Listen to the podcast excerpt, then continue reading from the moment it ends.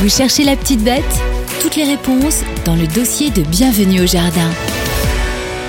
Alors là, je pense que ça va faire plaisir à notre ami Roland, tout simplement parce que ben, on va parler de citrouilles, de potirons et tout ça. Ah oui, les cucurbitacées, je peux dire ça J'ai le Tu droit arrives de à le dire Oui, les cucurbitacées. Bon, bah c'est bien. Et ES, et donc, euh, ben, je crois qu'il y en a euh, 800 espèces, je crois, hein, réparties dans 120 genres, donc ça fait, ça fait quand même un peu de monde euh, dans, dans la famille. Mais surtout que tu as oublié un truc, c'est que ça s'hybride d'une façon absolument Ah ahurissante, donc ça fait des milliers de possibilités. Alors ça, faudra en parler d'ailleurs, parce que c'est. Mais bon, euh, je, je- faut pas qu'on oublie de parler justement du semis de ces courges.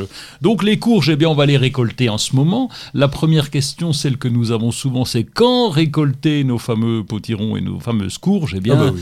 eh ben, ça se récolte le plus tard possible, je te dirais. Moi, c'est ce que je fais. Tu crois que c'est J'attends- pratique ça comme euh, conseil Non, mais chacun se débrouille. Et donc, Non, euh, mais pourquoi le, le plus Alors, tard possible avant la première gelée, Oui, c'est ça. Avant la première gelée, mais le plus tard possible pour que euh, le, le- le- la courge en elle-même puisse, ou le potiron puisse grossir un maximum et puisse mûrir un maximum, même si quand on est en fin de saison comme ça, bon, on a un peu moins de soleil, c'est un peu plus Mais compliqué. tu les laisses, Les feuilles sont- on va dire, tu, tu les laisses raccorder à la plante. Oui, raccordé à la plante. Donc il faut continuer à les alimenter.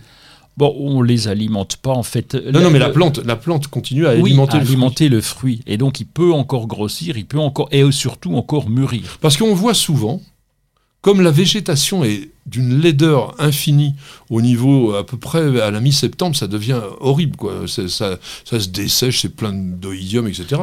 Il y a beaucoup de gens qui coupent et qui laissent les fruits sur le sol. Ah, je, je- ouais, alors je vois pas l'intérêt. Bah oui, que- il y a oui, pas- alors, et puis en le, plus. seul risque, c'est que ça pourrisse parce Oui, que donc là on va mettre comme on fait sur les melons, on peut mettre une tuile dessous Oui, pour éviter qu'il y ait un contact direct avec, euh, avec la terre. Mais si on sépare, bah oui, il n'y a plus d'alimentation par la sève et donc euh, ça grossit plus. Alors donc, ce que l'on appelle courge dans notre euh, langage, c'est un mot générique qui désigne quand même pas mal de plantes, que ce soit bon, les, cour- les courgettes quand elles sont petites, les citrouilles et les potirons. hein. On a quand même, même euh, si on remonte au XVIIIe siècle, les calebasses Ah oui. étaient intégrés au terme de courge. Donc aujourd'hui, on dit surtout donc les potirons, les citrouilles, donc c'est-à-dire les plantes de cur- Cucurbita pepo et Cucurbita maxima. Donc Cucurbita pepo, donc plante originaire d'Amérique du Nord, ça c'est intéressant quand même de se rappeler toutes ses origines parce que si on était dans l'esprit de certains aujourd'hui de se dire je ne mange que des végétaux de chez moi, des plantes bien de chez nous, il ne resterait pas grand-chose dans l'assiette. Donc on a toutes les cucurbitacées comestibles, on va dire, sont originaires, pratiquement toutes, donc d'Amérique du, du Sud ou d'Amérique centrale, puisque en fait la courge de Siam, d'ailleurs je ne sais pas Ah pourquoi on l'appelle courge de Siam, puisqu'elle est mexicaine. Hein, salut Miguel.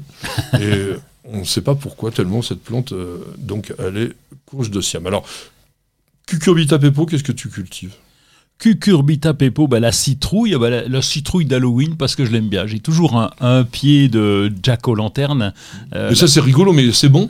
Non. Ah voilà. Oh non, c'est pas bon. Alors après, je vais. Pour je vais- une fois, vais- mesdames, je- messieurs, Roland cultive des choses qui sont pas bonnes. Bah, j'ai même des rosiers. non, alors elle est intéressante parce que c'est vrai que c'est rigolo de la sculpter, c'est rigolo de la voir, et même c'est décoratif sans même la sculpter. On peut, on peut enlever le cœur, l'intérieur, euh, pour en faire des petits trous, etc. Mettre une, une lanterne dedans, mais même c'est joli à Ouais, la ouais. culture. Et c'est Mais parce qu'elle vraiment- en plus, elle est un peu carrée, euh, un peu cubique. Oui, Hein, les Japonais font ça, t'as vu? Oui, bah, Oh oui, c'est un truc de fou ça. On a les courges carrées. il y a quand même euh, la courge spaghetti. Oui, adorable. fais de ça Oui, adorable parce que c'est très très bon à manger. Alors on Ouais. va la faire cuire d'abord, on va gratter un peu pour avoir euh, ses filaments, Oui, parce oui. qu'on donne du spaghetti. Et puis là, ben, alors comme toutes les courges, faut accommoder. Hein. À Si la tu- bolognaise? Si tu rajoutes pas, euh, par exemple, Ah ouais, euh, oui, comme un spaghetti, ben, par- comme un Ah spaghetti. Et quand même toutes les courges, même les soupes de courges qu'on dit très bonnes, si tu rajoutes pas de la crème, du viandox, du fromage, du comté, du poivre, c'est vrai que des fois il y a, y a moins de goût. À part les butternuts, mais là c'est encore un autre problème. Alors dans les cucurbita maxima, on a quand même des plantes qui sont assez extraordinaires, puisque là, on est sur le potiron, et, et essentiellement. Bon, alors, le potiron de base qu'on voit partout, c'est le rouge vif des tempes. Mm. C'est un beau, un beau gros potiron, mais alors, il y en a des extraordinaires. Il y a, il y a, il y a là des bleus, là, le bleu de Hongrie, un peu, Oui. un peu bleuté. On l'a testé une fois. Et alors, il est très bon, et, Ah puis, oui. et puis décoratif. C'est Et le magnifique. galeux des Innes. Le galeux, ça fait des, des, des cloques hein, Des- en ouais. surface, ouais. Mais c'est juste la surface ou c'est bon aussi dedans C'est bon aussi, c'est Ah. bon aussi, mais encore une fois, certaines courges, hein, on va les. a- Alors, on, on mange jamais une courge amère, mais ça, on en parlera juste après. Et surtout, euh, c'est bien quand c'est agrémenté. Je dis, je parlais de Ouais. butternut tout à l'heure, mais euh, voilà, on a aussi. Bu- butternut en, en potage, c'est quand même bon. Et moi, ce que j'aime tout particulièrement, eh bien, c'est le potimarron. Hmm. Tu l'aimes pas? Oh, si, j'adore. Parce Et- que ça, le potimarron, vous pouvez soit le manger en légumes, soit le manger en dessert. Et une tarte au potimarron, Oui. ça, c'est quand même bon. Alors, je voudrais quand même qu'on parle d'un truc de fou, qui est quand même l'Atlantic Giant. Ah oui, le, le, le balèze, le grand, celui qui fait des concours et celui qui, qui gagne dans tous les concours. Là, il y a des records de, de, de- de grands malades. hein, euh. Bah, oui, alors, bien entendu, là, on est sur des courges qui sont simplement des courges à grand spectacle, je dirais. On n'est pas du tout dans l'idée de consommation. Et puis après, on vous dira quelques mots là-dessus. Sur la production, c'est un truc de, de dingue pour avoir ça. Parce que le record du monde, c'est quoi? Je crois que c'est 1190,5 kilos homologués au Guinness des records par euh, Matthias Wilminst et c'était le 9 octobre 2016. Alors j'ai pas trouvé de trace. Je suis allé chercher quand même en me disant il y en a bien une qui l'a battu, mais j'ai pas trouvé. non, depuis, euh, Eh il, oui. a- il est toujours euh, au, au niveau du... Bah, c'est considérable. hein. Ah bah une Euh, tonne, oui. plus d'une tonne. Bon, le record de France, c'est à un monsieur que je connais bien qui s'appelle Mehdi Dao, parce que j'ai eu le plaisir et l'avantage de présenter pendant plusieurs années en Vendée le concours de la plus grosse citrouille. Oui, t'as fait ça toi, c'est Ouais, rigolo. mais parce que je travaillais euh, pour TV Vendée et c'était donc euh, sponsorisé par TV Vendée et on était au potager extraordinaire de la mode achat qui n'existe Ah plus oui. aujourd'hui mais maintenant ils le font je crois euh, à comment à La Roche-sur-Yon c'est toujours en Vendée et l'année dernière le 4 octobre 2020 etc exactement pardon monsieur Medidao donc qui est un manceau il a eu une citrouille de 768 kilos c'est quand même déjà pas trop Ah, mal ça et ça, c'est le record de France. Alors, je vous disais, il faut quand même dire deux mots sur ces cultures invraisemblables, parce que comment Mehdi cultive-t-il sa plante pour obtenir ça?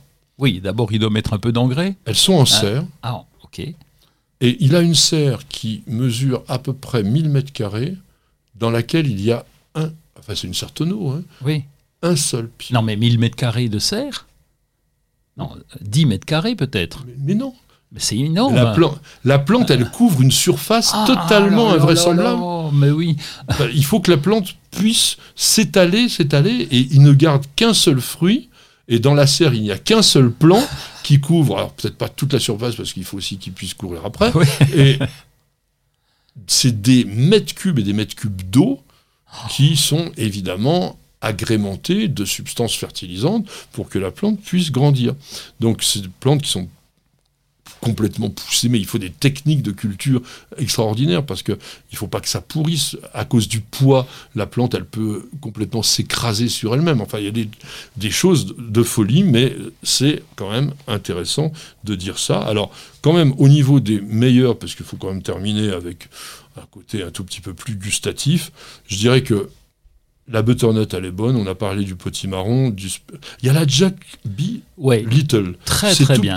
Ouais. C'est tout petit et vous la fritez, vous Oui. la coupez, vous en faites des frites, ça c'est pas mal.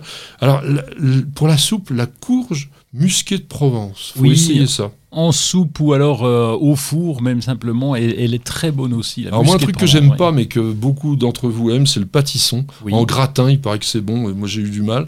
Et puis alors ce qui est étonnant, très décoratif, mais a priori c'est pas trop mauvais non plus, c'est de faire dans le, giromon en forme de turban.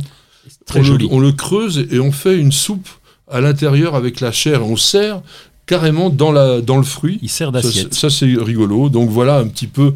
Alors c'est pas tout ce qu'on peut dire sur les courges. C'est quand même des plantes qui sont frileuses. Donc on attendra le printemps pour faire des semis.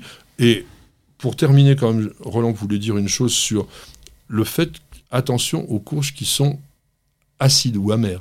Amères, oui, parce qu'elles peuvent être pollinisées en deuxième génération par des, des colocates, par Oui, exemple. Ou des cucumis, ouais, ouais, ouais. Et donc c'est très dangereux. Donc euh, Non, c'est pas dangereux, mais c'est pas bon. C'est pas très bon, ouais, c'est pas très bon, mais ça peut être un petit peu euh, Toxique, non. Ouais, un Non, petit non, pas toxique. intoxication alimentaire Ah bah, peut-être. euh, Ah non, ça, ça devient des plantes qui ne sont pas comme ici. De toute façon, on le voit tout de suite parce que vous allez le goûter, vous allez dire ah c'est pas bon, et vous allez dire pourquoi euh, cette année mes citrouilles sont pas bonnes? Bah, Parce qu'elles sont simplement euh, hybridées et que vous avez utilisé des graines qui étaient hybrides et vous le saviez pas. On a Donc, récupéré. acheter dans le commerce de graines, c'est beaucoup plus sûr. Je sais que certains vont dire ah il pousse à la consommation. Non, je pousse à la qualité et surtout à obtenir des choses qui vont vous donner une bonne satisfaction.